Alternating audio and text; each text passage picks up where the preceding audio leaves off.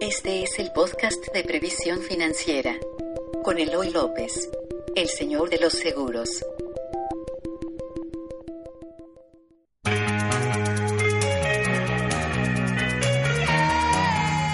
Hola, soy Eloy López, soy el señor de los seguros. Te doy las gracias por eh, escuchar este Vitalis Podcast. Le doy las gracias también a mi querido amigo Armando Ruiz, productor de este podcast. Y hoy te voy a hablar del el pequeño ebook que escribí hace ya algunos años, que se llama Rucos Ricos y Sanos, 10 pasos para tener un retiro exitoso. Antes de entrar a ese tema, eh, es la primera vez creo que lo trato este, completo en un podcast, ¿no?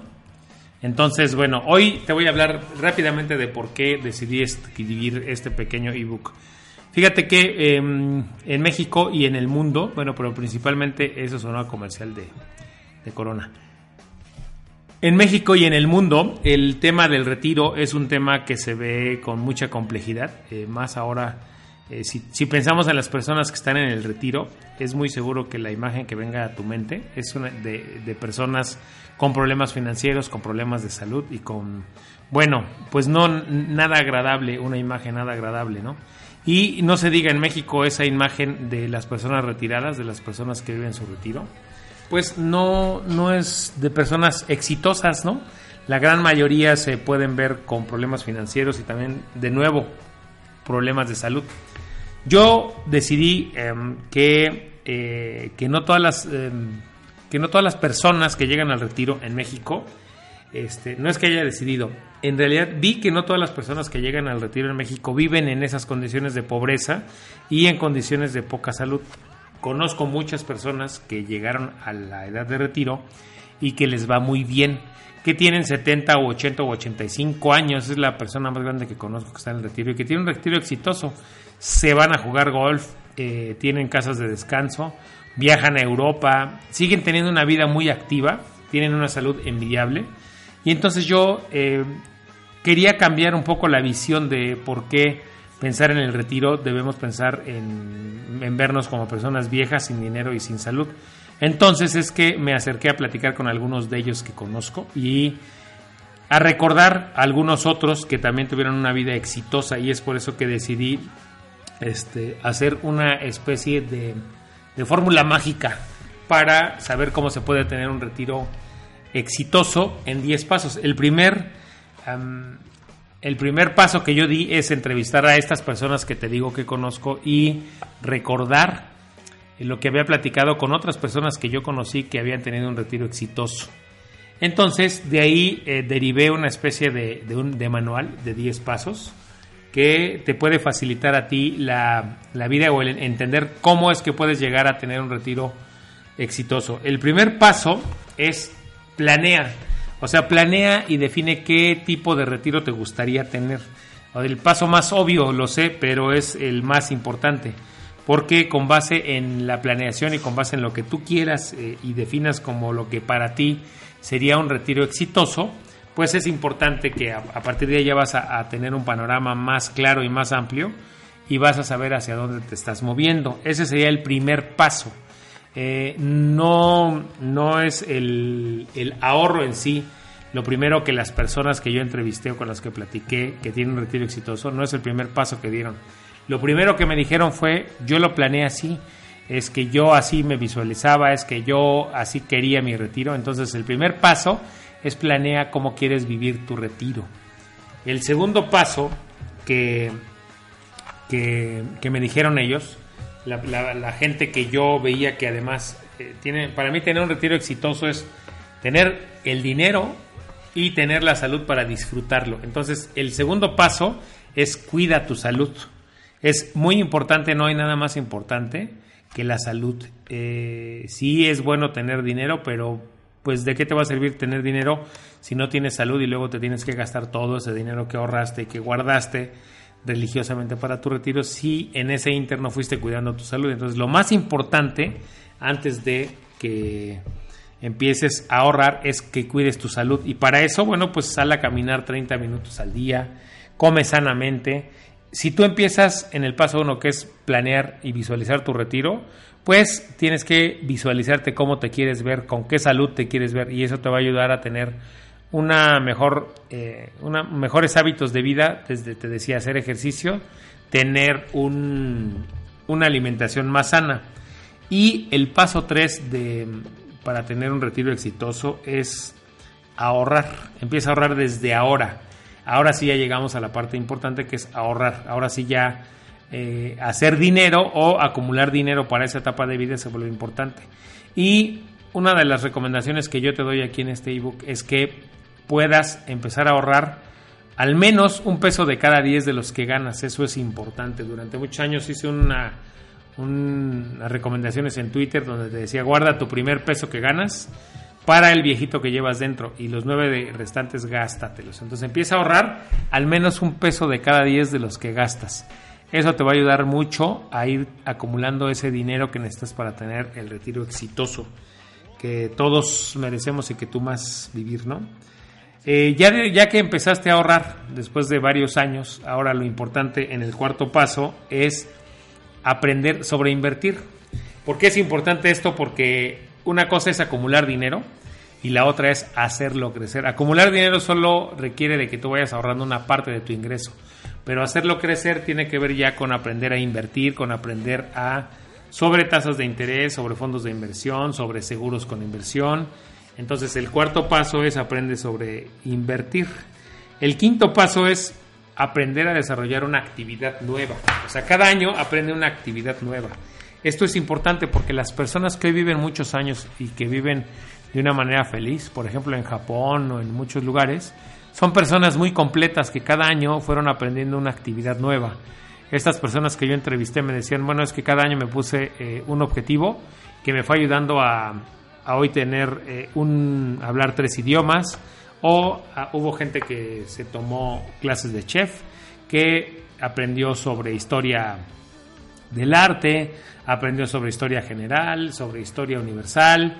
Todos estos temas, cada vez que tú vas aprendiendo una nueva, una nueva, este, desarrollar una nueva actividad cada año, te van a ayudar a llegar eh, pues más preparado para esta etapa y tener más bagaje para ti mismo y tener cosas con que compartir y tener una mejor vida, una vida hasta espiritualmente más llena.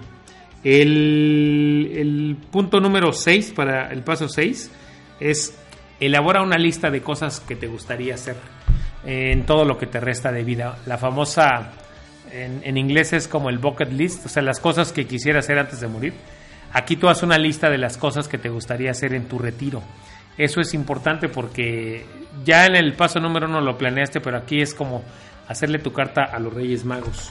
Esto es súper importante porque eh, cuando tú defines unas cosas por hacer, vas a evitar el famoso síndrome que tienen todas las personas que cuando ya pierden su trabajo, o bueno, más bien dejan de trabajar y se retiran, este, ahora ya tienen tanto tiempo libre que no saben qué hacer y no, mm, y no saben qué hacer porque nunca se dieron a la tarea, nunca se detuvieron a pensar en qué les gustaría hacer en esta etapa del retiro y por eso es que tardan de 3 a 5 años en estabilizarse después de retirarse, imagínate. Eso que no te pase a ti. Y de ahí, este, en el paso número 7 a lo mejor no te va a gustar porque es, la recomendación es que planees seguir siendo productivo. Una de las cosas que me dijeron estas personas que yo entrevisté, todas ellas siguen trabajando, ya no al ritmo que lo hacían cuando estaban jóvenes, pero ellas me dijeron que buscaron formas de seguir siendo productivos, de seguir siendo, teniendo una empresa, de seguir dirigiendo este, a empleados, de seguir llevando los destinos de esa empresa. ¿Por qué era importante seguir trabajando? Primero me decían por salud mental, porque, bueno, no te quitas la estructura laboral de un día para otro, pero lo mejor es que empieces a trabajar en lo que te gusta y ya no lo haces por necesidad. Pero el seguir siendo productivo también te garantiza que vas a seguir generando un ingreso aún estando en retiro y eso, créeme, no te va a hacer nada mal ya con el dinero que ahorraste, que invertiste. Y si sigues siendo productivo vas a evitar tener problemas financieros. Estos problemas que te dije achacan o acechan a todas las personas que viven en el retiro, ¿no? El paso número 8 que yo recomiendo ahí es integrar todos tus conocimientos y habilidades, ya que te retiraste, es importante que esa habilidad que fuiste desarrollando cada año, esa habilidad nueva, aprender inglés, aprender taquimecanografía, por ejemplo, aprender sobre computación, aprender sobre un montón de cosas, después llega un momento en el que es importante integrarlos, porque ya que integraste todos esos conocimientos que fuiste adquiriendo, a lo mejor agarras una nueva carrera, agarras un segundo impulso y entonces en la edad de retiro es un, momento ya que los hijos se fueron, ya que no tienen ninguna responsabilidad más que contigo, pues es un buen momento de empezar a hacer lo que tú quieras y eh, lograr integrar todos tus conocimientos y habilidades, pues bueno, te van a dar una mayor estructura y una mayor felicidad en la vida, ¿no? El paso número nueve es hacer amigos y cuida a tu familia. Hay estudios sobre unas cosas que se llaman las zonas azules, que son un estudio que empezaron a hacer unos periodistas del Wall Street Journal, que empezaron a estudiar todas las zonas del mundo donde las personas vivían más años y vivían felices. En la isla de Sedeña, en, en España, también en Japón y en varios lugares del mundo, fueron a estos lugares donde la gente vive muchos años y vive bien. Entonces se dieron cuenta que una de las razones por las que estas personas vivían muchos años y vivían saludables es porque tenían amigos y porque tenían a su familia muy cercana. Entonces, de ahí deriva mi recomendación de hacer amigos y cuidar a tu familia, porque al final, en el retiro, lo único que tenemos son amigos y tener amigos con quien tener un retiro, este, pues es una cosa muy divertida y tener a la familia cerca, pues mucho más un retiro solitario, pues es una de las peores cosas o de las cosas a las que las personas les tienen miedo. En España hay muchas personas que retiran, que se retiran y que viven en la soledad.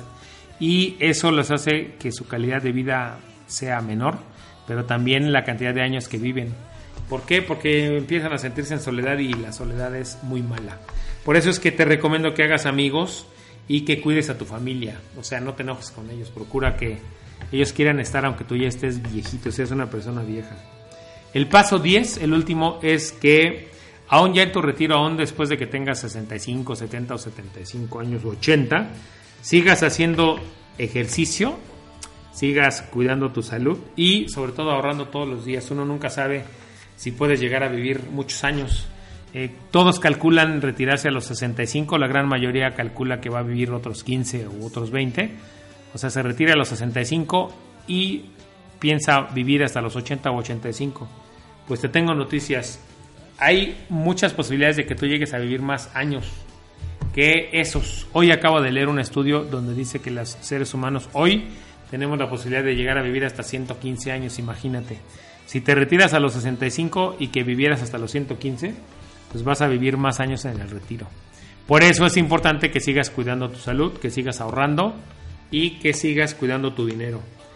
Yo, muchos de los em, años que llevo en esto, más de los 20 años que llevo en esta carrera, muchos los he dedicado a asesorar para contratar seguros de vida con componentes de retiro o con el enfoque principalmente de retiro.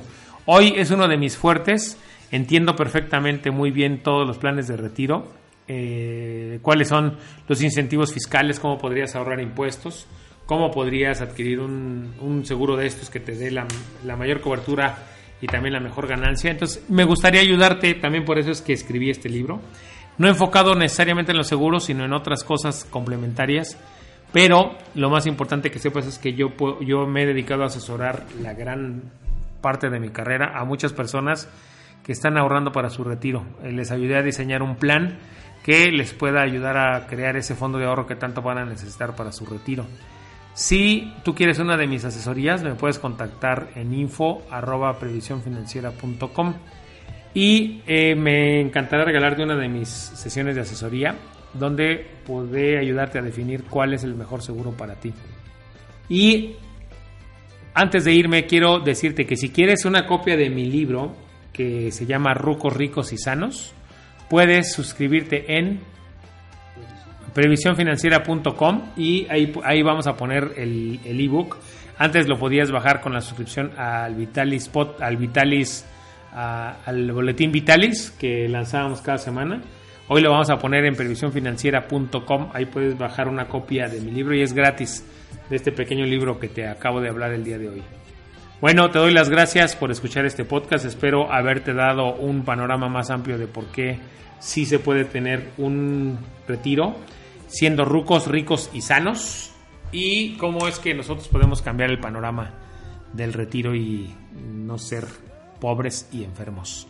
Cuídate mucho. Si crees que te puedo ayudar, contáctame. Será un gusto poder asesorarte. Soy Eloy López, soy el señor de los seguros. Bye.